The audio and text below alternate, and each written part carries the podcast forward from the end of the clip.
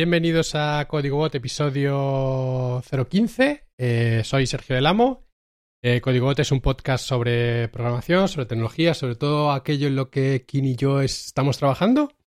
Buenos días, Kini, ¿cómo estás? Buenos días, Sergio. Aquí estamos bastante, bastante bien, con ganas de, de descansar algunos días. Estamos grabando el episodio de hoy el día 28 de julio, lo publicaremos las en agosto ya, así que como estamos en verano, habíamos pensado hacer un episodio un poco especial y hablar de libros, que en época de pandemia es un buen pasatiempo. Eh, así que queríamos eh, dar una lista de libros que nos han gustado y, y nada, sin, ah, antes de, de, comenzar, hacer un anuncio. Estamos eh, distribuyendo el podcast también en un canal de YouTube. YouTube no es un, un cliente de podcast, ¿vale? Pero ahí eh, había visto ejemplos de, de podcast que suben el audio con una imagen estática o, vamos, una especie de imagen animada para, vamos, para ilustrar el vídeo. Eh, así que si por lo que sea queréis escuchar los episodios desde YouTube, pues nada, buscar eh, código bot, eh, los iremos subiendo. Eh, los que estáis, tengáis curiosidad, eh, básicamente generamos esos MP4s con un programa que se llama Fusioncast, que es de los que seáis un poco del mundillo de, de Apple, es Guillermo Rambo, que es un tío que de vez en cuando saca algún leak de cosas que encuentra en el código de Apple y tiene también una aplicación no oficial del, del WWDC. Eh, así que si entráis a mi blog en sergiolama.com veréis un enlace al app eh, y está en el App Store de macOS, así que si lo que queréis hacer es lo que queríamos hacer nosotros, que básicamente es generar un MP4 con una imagen, pues esta aplicación es eh, muy sencillita para eso. Y nada más, ya que tenemos los anuncios oficiales eh, hechos, te dejo comenzar con la lista de, de, tus tres libros para el verano. Eh, yo estuve pensando cuando estábamos hablando de esto y es verdad que hace mucho tiempo, bueno, mucho tiempo, sí, bastante tiempo, que, por ejemplo, a nivel técnico, hace mucho que no leo libros completos. Eso es verdad que um, tuve una época que compraba más de lo que podía leer que creo que todos hemos pasado por ahí. Y luego una época en la que no he comprado ya ninguno. Y, y hace mucho que no leo técnicos. Eh, repasando los que tengo aquí en casa, por ejemplo, en papel, de hecho, siempre uno que me marcó mucho, que me gustó mucho, es el a nivel, bueno, técnico, a, nivel más de la profesión, ¿no? El de, el de Pragmatic Programmer, eh, que es un clásico, pero es verdad que es un clásico y no sé si fue porque fue el primero que leí o, o porque estaba en un... porque fue hace tantos años, ¿no? Que tenía mucha, muchas ganas, ¿no? De aprender muchas cosas y me impactó bastante, ¿no? En, en las recomendaciones que da y, y cómo cuenta un poco la vida del, del desarrollador, ¿no? De hecho, ese me recuerda también al de... Ay, ¿cómo se llama? Lo voy a buscar. Ese no lo tenía pensado, pero al contarte esto me he acordado eh, The Apprenticeship eh, Journey o algo así. ¿Sabes cuál es? Eh, no, no me sueltes toda tu lista de libros del tirón, ¿eh? No, no, no, no, no. Es que ese me he acordado ahora. O sea, solo te, solo te he soltado uno, pero es que me he acordado. O sea, me resultaron. Pragmatic Program. No me lo he leído de Pragmatic.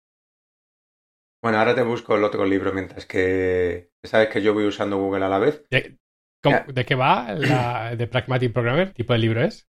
A ver, no es un libro. O sea, es como el clásico libro sobre el cual luego se, se fundó la editorial de libros, entre comillas, de Pragmatic Programmers, ¿no?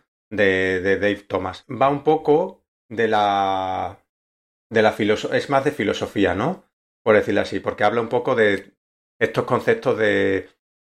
El camino hacia.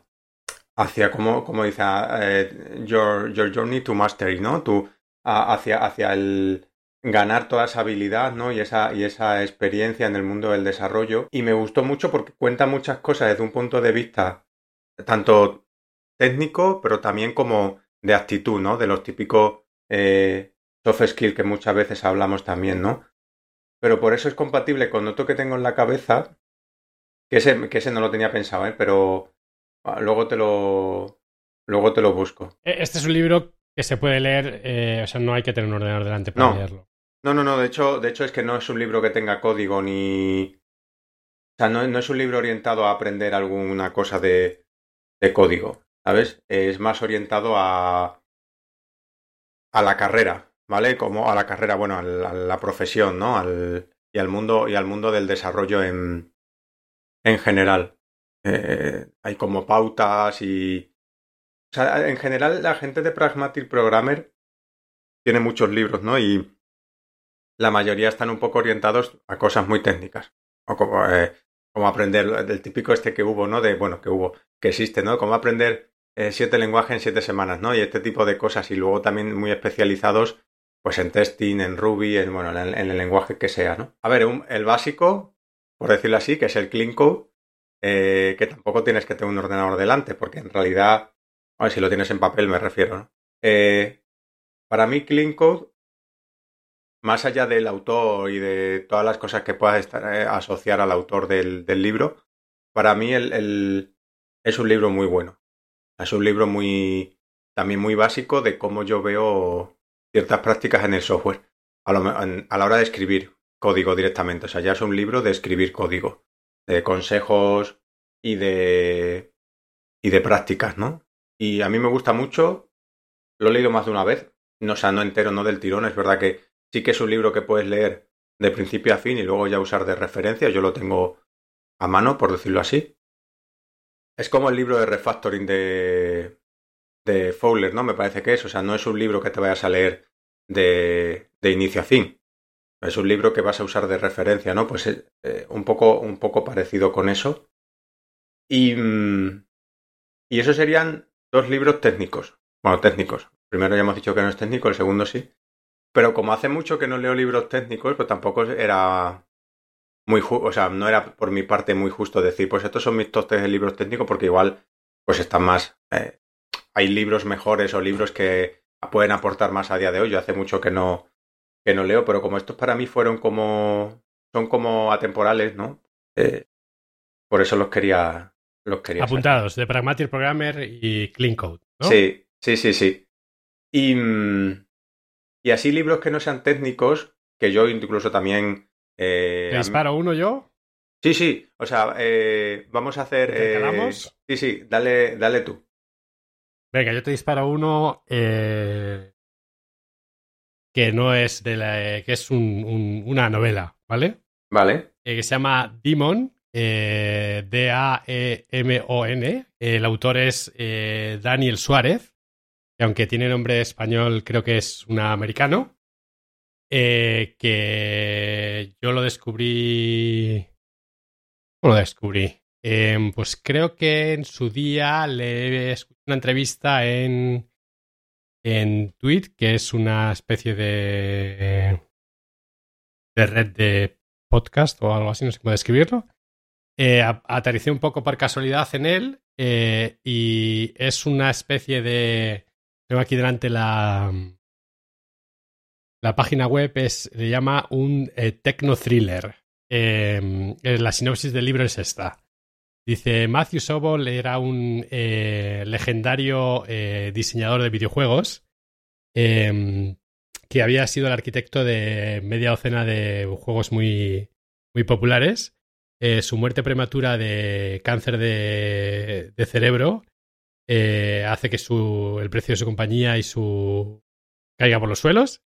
Y dice, em, mm, dice, de repente todo empieza a suceder eh, cuando una serie de programas se activan tras su muerte. eh, programas que mueven dinero, programas que reclutan a personas, programas que matan.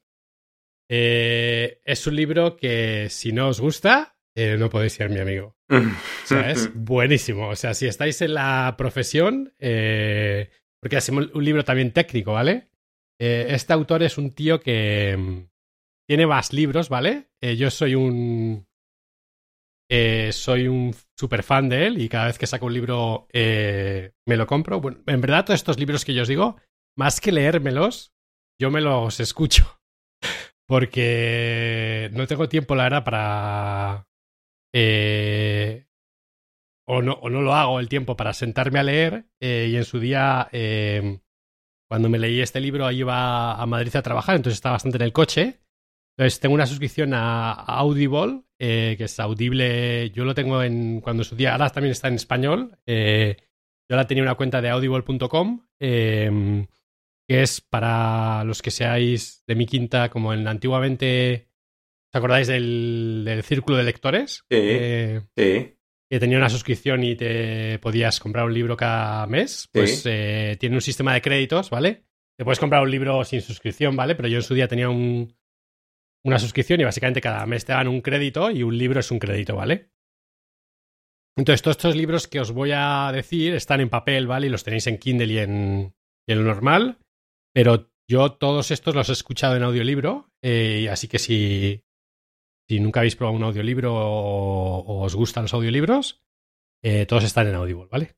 Yo no, yo no he probado, eh, a, raíz de eso, yo no he probado audiolibros y siempre he tenido la... O sea, que lo, pues que lo podría probar cualquier Además, hay un, hay un trial, siempre, en Audible siempre tienes un trial de un libro o de dos, gratis, así que mira, aprovecha y te animas este verano y te das un paseo por, por el País Vasco y mientras estás el paseo eh, te escuchas un audiolibro y la verdad es que están...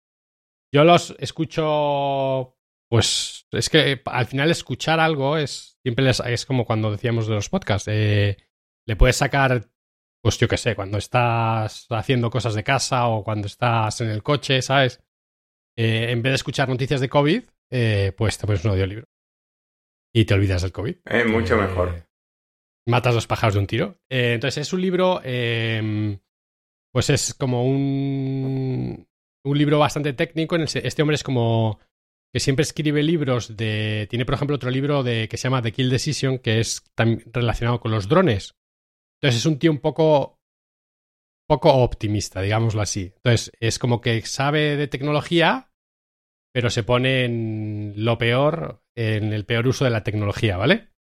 Entonces, eh, nada, darle un, un, probar el libro, de verdad, creo que os va a gustar. Em, sobre todo si escucháis este podcast, eh, creo que sois el perfil para que os guste.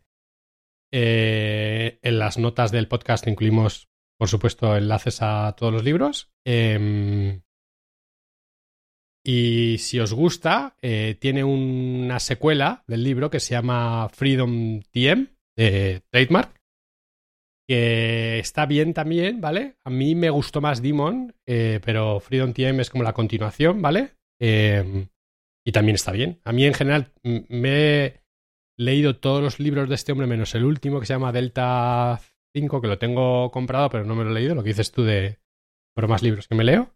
Sí. Em, pero están todos súper bien. Em, así que si os gusta, pues tenéis seis o siete libros eh, súper buenos. Qué guay. Te toca. Em, es que cuando me puse a pensar me resultaba complicado elegir, elegir libros y, mm, y más que libros he elegido un poco también autores, ¿no? O sea, hay, por ejemplo, a veces, bueno, yo soy bastante comercial en, en muchas cosas, como en las películas también y cosas así, pero a mí, por ejemplo, todo lo que sea eh, no sé si conoces a, Dolores Redondo, que tiene lo más, lo más conocido de ella, yo creo que es la trilogía del Baztán, ¿vale? Que es eh, una zona de aquí, de, bueno, entre Euskadi y Navarra. Y entonces hay mucha mitología vasca, ¿no? Y bueno, también se han hecho películas, pero bueno, me gustan en general los libros de esa autora, que son también pues así rollo... No es ni técnico, ni tiene que ver con esta profesión, ni nada de eso, ¿no? Es como la otra parte que es un poco la que más cultivo en leyendo la verdad, cosas que no tengan nada que ver con, con la profesión. ¿Es novela negra o...? Sí, o sea, a ver, yo creo que sí. Bueno, no sé cómo... ¿Muere gente, Kiri? Sí, sí, sí, muere gente, sí. O sea, es, no tengo muy claro cuál es la, la, frontera entre novela negra, thriller y todo eso, pero sí, o sea, es una novela de, de, de crímenes y de misterio y de, de, de policíaca, ¿no? Todo este tipo, todo este tipo de cosas. O sea, tiene varias, y de hecho la, más famosa es la todo lo que está alrededor de la trilogía de la trilogía esa. O sea, por ejemplo, me gustan autores como ella, ¿no? O por ejemplo, que también es muy comercial, pero Dan Brown, ¿no? O sea, yo los libros de Dan Brown me los me los meriendo.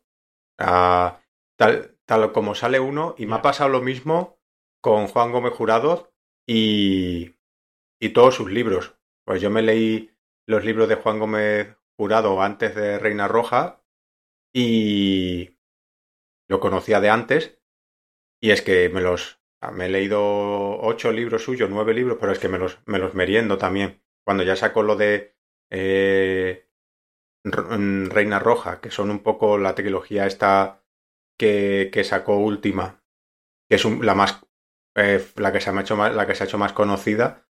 O sea, me parece ese tipo de autores, Dan Brown, Dolores Redondo, eh, Juan Gómez Jurado, aunque entre ellos igual no parece que los estilos sean los mismos, porque una cosa es la novela de Dolores Redondo no es igual de oscura, o sea, perdón, es más oscura a lo mejor, ¿no? Que la novela de Juan Gómez eh, Jurado, y Dan Brown no tiene nada que ver, porque te mezcla cosas históricas, cosas de religión, de simbolismo, pero es un tipo de... Mm, es un tipo de libro que me... o sea, yo me, yo me, compro un libro de estos autores y, sé que me, me engancho, pero muy, muy fácil, muy fácilmente a este tipo de...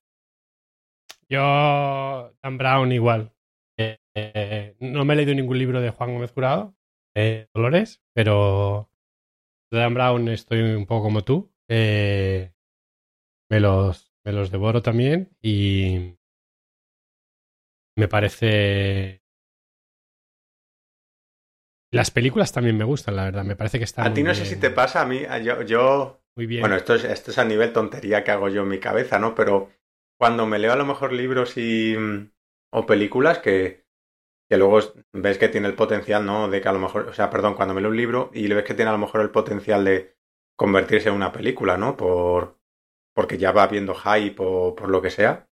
Que a veces incluso, ahora que has dicho lo de las películas de Dan Brown, yo a veces incluso me intento imaginar qué actores serían los personajes. Actores que ya me conozco. ¿Sabes? Y a lo mejor hago el ejercicio de pensar, Guau, pues esta persona me recuerda, o este personaje me recuerda a. o le viene bien a tal actor o a tal actriz, ¿sabes? Ese es mi nivel de, de inmersión que hago cuando. Hombre, con Dan Brown ya es fácil porque eligió a Tom Hanks, bueno, eligió. Tom Hanks es el, el, el que hace de del profesor y. y tal. Pero.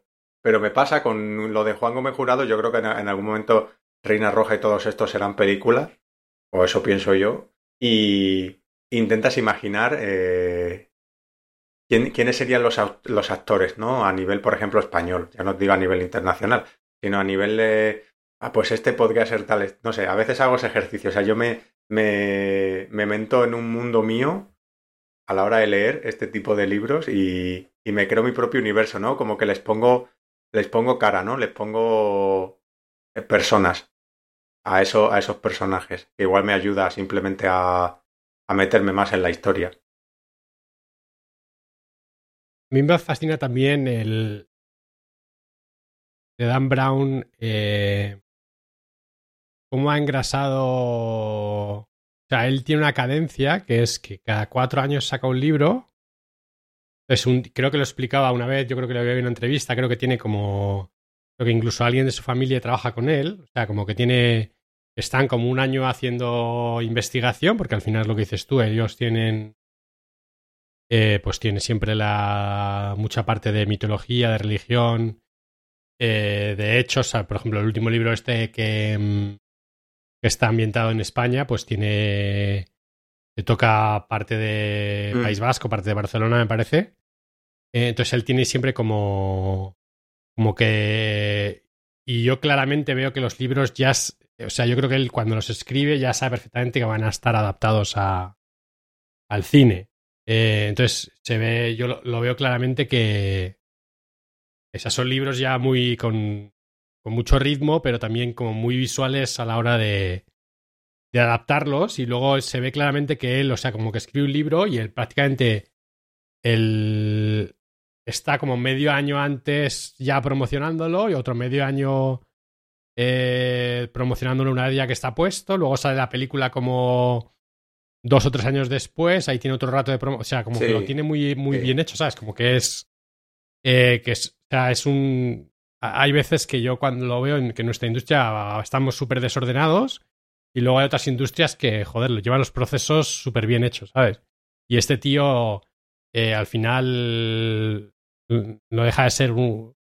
Eh, estará fabricando dinero a las puertas, pero entiendo que no son... La empresa que tendrá no será muchísima gente y lo llevan súper bien, ¿sabes? Que yo creo que, o sea, aparte de, de que sea un poco más también relacionado con la propia empresa, que está como mucho más igual eh, el tema de lo que has dicho, ¿no? El tema del marketing y el tema de las promociones y tal. También entiendo que luego, o sea, como son autores individuales, ¿no? Tiene que haber, pues, como cada uno será de una forma. Yo, por ejemplo, ahora que has dicho eso, me recordaba un caso opuesto. No sé si te suena el nombre del viento, que es también un, es un libro, bueno, es una es, supuesta, es una supuesta trilogía donde el tercer libro todavía no está escrito y mm, se llama Crónica del asesino de reyes, pero bueno, el nombre del viento. Esta es más fantasiosa, ¿no? Pero eh, mi hermana pequeña es la que la más lectora de toda la familia, yo creo. Y, mm, y ella me ha enganchado a muchas series como, como Harry Potter, eh, los Juegos del Hambre, este tipo de cosas, ¿no? Ella ha sido la que me ha descubierto eh, o la que me ha enganchado a esos mundos. Y, y por ejemplo, me enganchó a este, El nombre del viento, que hay dos libros a día de hoy publicados. El autor se llama Patrick eh, mm, Rothfuss o algo así, no sabría cómo decirlo. Pues la cosa es que este autor es lo opuesto a lo que acabamos de describir con Dan Brown. O sea, el primer libro salió en el 2011. El segundo libro, a ver, que lo estoy viendo aquí, en el 2000... No, el 2021 no puede ser, esta será la edición de bolsillo. O sea, digamos que Ahí también 2011. O sea, bueno, ha sacado, sacó los libros, el primero y el segundo, y ha enganchado mucha gente, yo, yo entre ellos. Y del tercero no, no se sabe. Pero tiene que haber un tercero. Y todo el mundo sabe que hay un tercero, y él ha dicho que hay un tercero. Pero no lo escribe. Entonces. A ver, entiendo que es porque tienes el ejemplo también de, Tronos, ¿no? del autor de Juego de Tronos, de George R. R. Martin, que pues lleva escribiendo un libro, lo escribirá desde hace 10 años, ¿sabes? Yo por una parte digo, la presión que tiene es brutal. O sea, ya solo puedes cagarla, porque la gente está deseando que salga, eh, pero el tío con la serie de televisión se ha hecho de oro. Van a hacer ahora una secuela. También es comprensible, ¿sabes? Escribir un libro como lo escribe esta gente, tiene que ser un esfuerzo brutal, ¿sabes? Yo vi, por ejemplo, la, la autora de Harry Potter dice que para conseguir juntar las fuerzas y las energías para escribir el último de Harry Potter, que se tuvo que meter dos meses en un hotel sin salir y. y, y, conseguir sacarlo, ¿sabes? Eh, y entiendo que, pues, que es complicado, tío. O sea, tú estás eh, ahora mismo, probablemente este hombre económicamente, pues estará en el mejor momento de su vida, ¿sabes? Y, pues coño, también tiene derecho a disfrutar, ¿sabes lo que te quiero decir? Que, que tampoco es que tenga una deuda con nosotros que nos tenga que escribir el libro para darnos el gusto. A mí me gustaría, ¿eh? Ojalá lo escriba el, el de Winds of Winter, yo me lo compraré, pero... Pero que es muy complicado. O sea, en teoría tiene dos libros pendientes. Eh, y es difícil. Si es verdad que estas trilogías o estos libros eh, multilibro a mí me gustan mucho, pero claro, también es, puede ser que el autor, por lo que sea, pues deje de hacerlo, ¿sabes? Tampoco estás obligado. Ya, ya, sí, está, está claro. O sea, por experiencia lo de. Digamos que está la. La filosofía está a lo mejor lo que tú has dicho de Dan Brown, que en sí tampoco son trilogías o, o una serie de libros, sino que comparte, comparte claro, Dan Brown es como historias. Eso es. Te puedes leer un libro de Dan Brown y si no te has leído ninguno otro del de Robert Landon, pues, pues a ver, a lo mejor te falta un cascarrillo, pero, pero lo puedes seguir, ¿vale? De hecho, por ejemplo, el código da Vinci en teoría temporalmente es después del de Ángeles y Demonios y la película la sacaron antes, ¿sabes? Porque era como que tenía más tirón, creo. O sea, creo que la película del Código da Vinci la sacaron antes del, del sí, sí, sí, sí, sí, O sea, no lo eh, hicieron cronológicamente, sino que la que más tenía era, o sea, la más, la que hizo más ruido fue, por ejemplo, el de Código, el de Código Da Vinci. Entonces, eh, es, es, un estilo diferente, no es una. No es una historia. O sea, tú coges un libro de Juego de Tronos eh, y si te coges el tercero, pues te faltan los dos primeros, ¿sabes? Para tener el contexto de la historia. Claro. Sí, sí, sí. O sea, ahí. No sé, es complicado. Aunque, aunque se pueden hacer alusiones a, a cosas de otros libros, pero sí, no es lo mismo. O sea, el del nombre del viento, por ejemplo, o sea, no puedes leer el tercero sin haber leído el primero y el segundo. Bueno, no puedes leer el tercero, no lo sé cómo lo va a plantear, pero la cosa es esa, ¿no? Que, mm, que hay cosas, por ejemplo, la que los del Dolores Redondo, pues obviamente tienes una trilogía en sí misma, y luego tienes otros libros que son de la misma autora, que no comparten personajes, pero comparten el estilo, ¿no? Narrativo o de escritura, lo que sea. Entonces, pues eso te gusta, ¿no? Y, mm, y ese estilo de cosas, ese estilo es un poco el que me, el que me atrapa, pero, pero es verdad que no tiene que ser nada. O sea, vamos, yo todo el mérito a la gente que escribe libros porque, eh, aparte de saber hilar una narrativa, el, el, el que luego sean capaces de sorprenderte eh, y de planteamientos que tú no se te ocurren, pues a mí siempre me resulta una cosa de, de magia. ¿Sabes? Por eso me encanta, al final a mí me encanta leer, ¿no? Y, y parece como una cosa de, de magia, desde luego. Dime alguno tuyo. Eh, entonces, ¿qué hacemos? Los de, los de Patrick, lo de Patrick Rothfuss nos esperamos a que saque Es que yo ya me lo. A ver, primeros, eh, podemos, podéis hacer, o sea, la gente que no le haya hecho puede hacer dos cosas. Compartir mi, mi camino de amargura y leerse los dos. y así estamos en el mismo sitio. O, o ahorrarse eso hasta que saque el tercero. Pero como no se sabe cuándo va a ser, pues allí lo dejo, lo dejo a libre, a libre elección. Vale, yo de todas maneras incluyo incluyo un enlace a, a la página web del autor. Eh, y les hacemos un pues, les hacemos un change, una trilogía les hacemos, le hacemos inacabada. un change o algo de esto. Vale, el siguiente libro que tengo yo es eh, se llama The Phoenix Project, que este sí que es un poco más eh, de nuestra industria y a lo mejor os suena un libro que se llama The DevOps Manifesto. Eh, sí.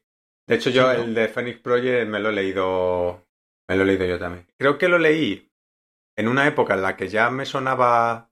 O sea, por un lado me gustó mucho porque me sentí muy identificado en varias cosas, ¿no? Y por otro lado sí que había cosas que.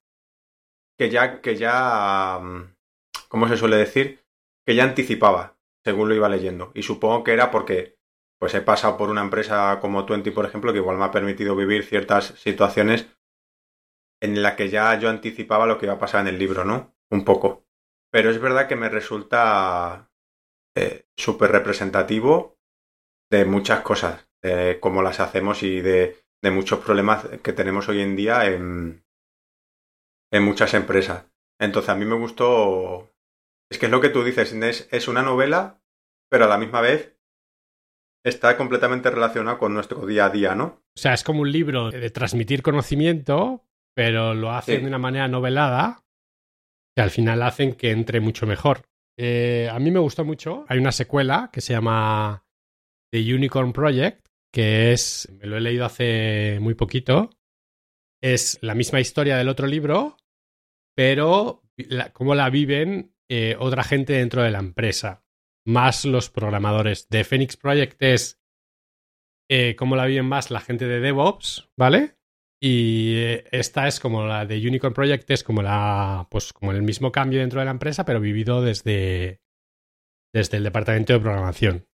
Así que pues, probablemente empezaría por The Phoenix Project, pero si os gusta el, la Pues ese no lo he leído, así que lo, lo tendré en cuenta. Quiero cerrar mi parte con uno que no tiene, o sea, que se sale de cualquier estándar que a lo mejor estemos hablando aquí o yo haya podido eh, comentar. Hay una cosa que a mí me, bueno, me obsesiona. Siempre me, siempre me ha preocupado, ¿no? Pero tengo en la cabeza que es el tema de mm, del bien común, ¿no? El bien común, la sociedad del bien común, el hacer el bien, bueno, todo este tipo de cosas. Y, mm, y descubrí un libro hace unos años, no sé, no sé a través de dónde me vino este libro, pero eh, que básicamente traduciéndolo un poco al español se llamaría cómo, se, cómo hacer el bien mejor cómo ser, eh, hacer altruismo efectivo. De hecho, en inglés se llama eh, Doing Good Better, Effective, voy a decir en inglés o en español, Altwins, que no sé cómo se dice, and a Radical New Way to Make a Difference. Ese es un poco el, el título, luego te paso el link si no lo encuentras. Em, es muy, muy impactante, no, o sea, no es un libro, hay otros libros que son como eh, el cambio, hace el cambio, no sé qué, más rollo autoayuda. No, esto, este libro no, este libro te pone en situación de qué significa realmente la caridad, ¿no? El hacer el bien, pero hacerlo de una, forma efectiva. Y te pongo un caso muy concreto que en el libro viene, que a mí me, pues realmente me llamó la atención, o sea, me, gustó mucho el libro. No es, no es una novela, ¿vale? Son situaciones reales en las que el autor, que luego ha fundado, tiene una página web donde puedes elegir, por ejemplo, realmente em, eh, acciones de caridad que realmente son impactantes. Por ejemplo, no es lo mismo, aunque yo doy, por ejemplo, a ONG, no es lo mismo dar, o sea, salva más vidas, eh, donar 10 dólares a, luchar contra la malaria en África que 15 euros al mes eh, a, por ejemplo, a ACNUR, que yo doy a ACNUR. Entonces, ¿pero por qué? Porque con 10 dólares para la malaria compras tantísimas eh, protectoras de mosquitos para las camas de África que eso salva más vidas que 15 euros al mes para ACNUR, por ejemplo. Entonces, lo que habla es de ser efectivo. O sea, tú realmente, ¿por qué haces el bien? Si haces el bien para salvar vidas, pues eh, deja de pagar 15 euros a no sé quién y con 10 dólares al mes o al año eh, salvas más vidas haciendo esto, por ejemplo, ¿no? O también habla de la mentalidad que a veces tenemos de, no, no, yo tengo que trabajar en un sitio que directamente está implicado con hacer el bien. Entonces habla de una persona que es un chico que se, que se convierte en doctor porque él quería ser doctor para irse a un, a un país con más necesidades del tercer mundo o como queramos llamar y ayudar ahí con sus habilidades de doctor. Y lo hizo, se fue a ese sitio y se dio cuenta que realmente las cosas que eran importantes eh, no estaban tan relacionadas con lo que él podía hacer. O sea, sí, él salvaba alguna vida porque había algún problema médico o lo que sea. Pero él se daba cuenta que los problemas que había que resolver no eran los que en los que él podía ayudar. Entonces se volvió a Londres, él creo que era de Londres, se hizo un médico muy importante en Londres y ganó tal cantidad de dinero que lo que hacía era ganar rango en su profesión y donar la mitad del dinero de forma efectiva. Entonces él tenía una mentalidad de decir, no, yo tengo que trabajar directamente haciendo un pacto directo en este sector, en este país, para hacer el bien y se dio cuenta que, porque esa es una mentalidad que igual yo que yo, que yo he tenido, y se dio cuenta que realmente igual la approach estaba mal. Porque él no tiene por qué ser el, el, actor directo en eso. Entonces se fue a Londres, se hizo un médico muy tocho, ganaba mucho dinero, pues la mitad de ese dinero lo donaba de forma efectiva. Y entonces así es como realmente hizo, marcó diferencia mucho más que si hubiese trabajado de médico en un país donde, donde él ya estuvo trabajando. Entonces habla un poco de eso, ¿vale? No tiene nada que ver con lo que hemos hablado, ni igual no, ni te lo esperabas ni nada, pero a mí es una cosa que me, que me obsesiona bastante, porque siempre digo, y esto en eventos, hay gente que me ha escuchado hablar de esto, bueno, a nivel de pasillos, ¿no? De somos una profesión que tenemos muchísimas habilidades, bueno, habilidades, me refiero a habilidades que ahora mismo son demandadas o que pueden ser muy útiles, y creo que la, y voy a hablar por mí, que las desaprovecho, ¿no? Que me dedico a hacer una red social, que me dedico a hacer una, una aplicación para mirar cuántos minutos te quedan de tu tarifa de móvil, eh, de hacer una skill de pizza, me da igual. Esa parte está bien, pero por otro lado pienso que ¿y cómo puedo hacer yo para realmente ah, volcar mi habilidad en el bien, ¿no? Y entonces, pues eso es un poco la dicotomía que, pero bueno, eso es. Eso, eso quería dejar. es un poco complejo, ¿eh? yo lo sé, pero. Eh, incluiremos el enlace en las notas del episodio. Eh, yo para acabar. Eh, tenía pensado decir un libro que se llama The Goal, que es un clásico de que es eh, un poco el, el libro que inspiró a la gente de The Phoenix Project a escribir la manera que escriben haciendo una novela para contar un concepto. Eh, de Gaulle eh, hablan de una cosa que le llaman eh, The Theory of Constraints, que es la... y hablan de, de bottlenecks. a mí me encantó. si me parece además que te abre la mente respecto a muchas veces dónde están las constraints en nuestras organizaciones o en nuestros procesos. Em, si os leéis de Phoenix Project y os gusta, eh, me atrevería a decir que The Goal eh, os va a gustar. Em,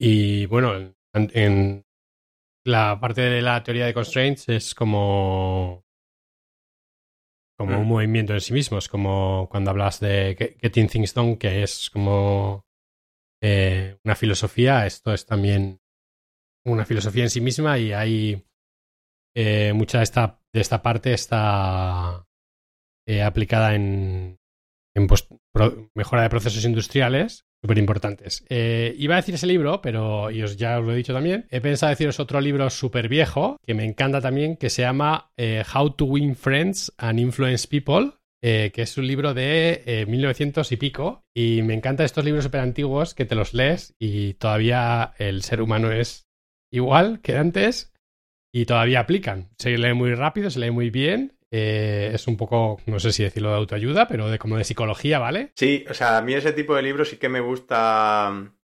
Me gustan bastante. Eso, el tema psicología, el tema de de entender por qué a veces tomamos ciertas decisiones, por qué a veces tenemos ciertos patrones de comportamiento. A mí todo ese tema sí que siempre me ha gustado. De hecho, ese libro lo tengo, o sea, siempre lo he visto, me lo he cruzado muchas veces eh, por Twitter o por diferentes personas y lo tengo ahí como, bueno, pues un libro que está ahí, que sé que existe, que, creo que me puede interesar, pero nunca he llegado a... Nunca he llegado a leer. Está en, en Audible también, este episodio no está patrocinada por Audible, pero está también en Audible y se escucha muy, muy sencillito. Eh, y nada, con eso ya tenemos un montón de libros para, para el verano. Darnos feedback por Twitter con hashtag código bot si os gusta alguno. O si habéis descubierto alguno o si nos recomendáis alguno. Y nada, sobre todo nos leeremos el último que ha recomendado Kini. es un poco, sí. Sí, sí, o sea, es un. hay que digerirlo, pero. No sé, me impactó mucho y es una, es una cosa que me obsesiona un poco, la verdad. Y nada, desearos buen verano y nos vemos en, en 15 días. Saludo. Eso es. A descansar. Chao, chao.